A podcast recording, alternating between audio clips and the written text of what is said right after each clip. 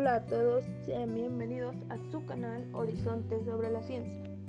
El día de hoy estaremos escuchando al alumno José Mario y a Grisel Martínez, junto a su servidora Sandra Paola del Telebachillerato Comunitario del Joconosti.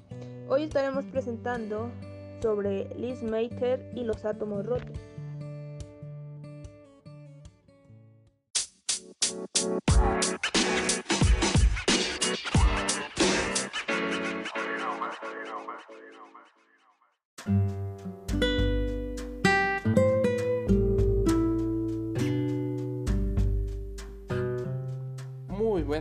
Saben, yo soy su compañero Mario y estamos hablando sobre Lisa Meiter y los átomos rotos. Muy bien. Esta es una mujer que rompió un sistema en el cual pues era muy difícil vivir más que. Lisa nació el 17 de noviembre de 1878 en Viena. Ella era hija de Philip Meiter y fue criada en el seno de una familia judía, aunque ya ya siendo adulta fue bautizada por la iglesia luterana pasando al cristianismo. Ella desde niña se interesó por las matemáticas y la física, aunque en aquella época los gymnasium o institutos de enseñanza secundaria superior solo admitían chicos, así que pues ella tuvo que estudiar en aquellos que se conocían como Burgerschule, o mejor conocidos como escuela de menor rango, para luego examinarse por lo que vendrá siendo el Matura. El Matura en sí es un sistema educativo que te da el acceso a la universidad, vendría siendo como un examen. Entonces, pues ella se preparó para este examen, pero este lo aprobó en 1901. Ese mismo año se matriculó en la Universidad de Viena en matemáticas y física. Su entusiasmo lo llevó a este, al laboratorio del Instituto de Física situado en el noveno distrito de la ciudad y siendo pues una de las que participaría en las clases de ahora en adelante, ya que en el año siguiente ya empezaron unas clases de mayor exigencia por parte de ella misma, entre las cuales se encontraban mecánica analítica, mecánica analítica perdón, y electricidad. El plan de estudios tenía una particularidad porque se impartían en Ludwig Boltzmann, se impartían por él, perdón. Y aunque en Austria ya había ya se habían abierto las puertas para las mujeres, no era algo que se miraba aún con buenos ojos. Sin embargo, Boltzmann la aceptaba con una muy buena cara, por decirlo así. Así que ella estaba muy a gusto con el ambiente que reinaba en la universidad. Desde su inicio, pues digamos que ella tenía muchos intereses por las incógnitas que rodeaban a la humanidad. En 1906 se convirtió en la segunda mujer que obtuvo el título de doctora física en la Universidad de Viena. Eso le presentaría una gran aventura de puertas, o al menos ella lo que esperaba, porque presentó una solicitud para trabajar con Marie Curie en París pero no funcionó. Lamentablemente no tuvo éxito, así que tuvo que trabajar por las tardes en el Instituto de Física Teórica en Viena y digamos por un periodo de un año y en la mañana daba clases como profesora en prácticas en una escuela para chicos. En junio de 1907 publicó un artículo sobre las partículas en una revista pues muy popular en esa época conocida como Physics Khalid Seisi Chifir ella había realizado un experimento que conduciría los átomos nucleares de Rutherford más allá del enseñar. O sea que ella desde que hizo ese experimento dejó de lado lo que no le gustaba, que era lo que tenía que hacer para subsistir, y fue con sus padres para pedir su apoyo que le pagaran los estudios en Berlín por un periodo de dos años. Y al ver la emoción y las capacidades de su hija, ellos aceptaron. Vamos contigo, Gris.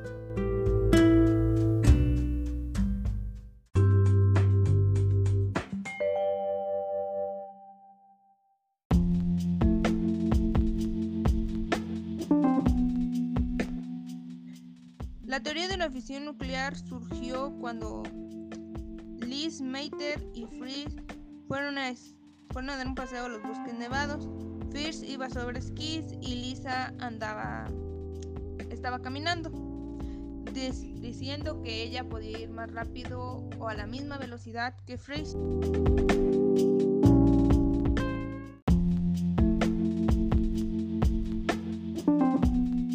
Después de esto comprendieron qué pasaba después de que el núcleo se rompiera, pero encontraron otro problema, que después de la ruptura se liberó una gran cantidad de energía, pero no sabían de dónde salía tanta muestra de poder.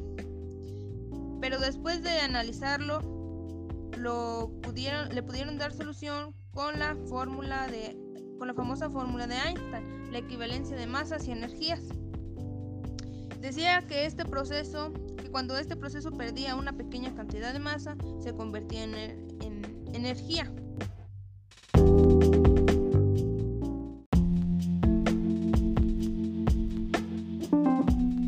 Después de esto se publicaron en 1939 todos sus descubrimientos. Hahn y Streamman publicaron sus resultados experimentales el 6 de enero y el artículo con los cálculos teóricos de Meiter y Fries, que se publicaron en Natural el 11 de febrero.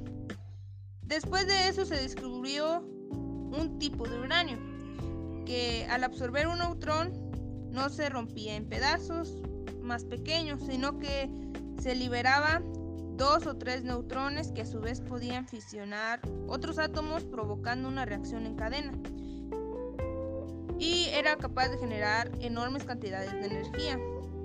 Esto había abierto un camino hacia la energía nuclear de fisión, pero también trajo una horrible, terrible consecuencia que fue la bomba atómica.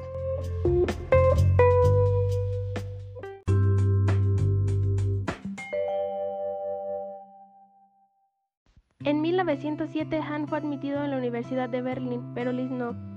Las mujeres tenían prohibida la entrada al instituto, pero Otto insistió tanto al director que accedió a que Liz utilizara una estancia en el sótano con entrada independiente. Liz se pasó cinco años investigando antes de que por sus méritos le fuera concedido el reconocimiento y el acceso a los laboratorios con menor sueldo que Han, por supuesto. A ambos les intrigaba cómo en una muestra radioactiva los elementos químicos se transformaban en otros. Las investigaciones llegaron al descubrimiento del protactinio, un elemento absorbido a la pareja durante años. Fue la unión de partículas beta. Los elementos radioactivos emiten radiaciones penetrantes, entre ellas electrones que escapan de los átomos con energías, para las que no existía una justificación teórica.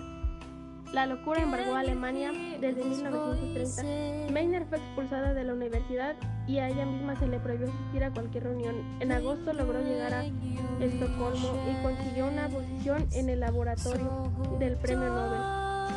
Ya no podía investigar junto a su compañero, pero no se perdió la comunicación. Han continuó investigando la desintegración del uranio junto al químico Strassman.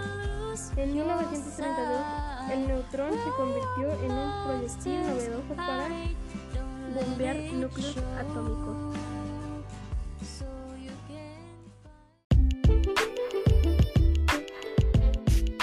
Para seguir escuchando más información sobre grandiosos temas, te recomiendo que actives la campanita de notificaciones y te suscribas a nuestro canal. Gracias.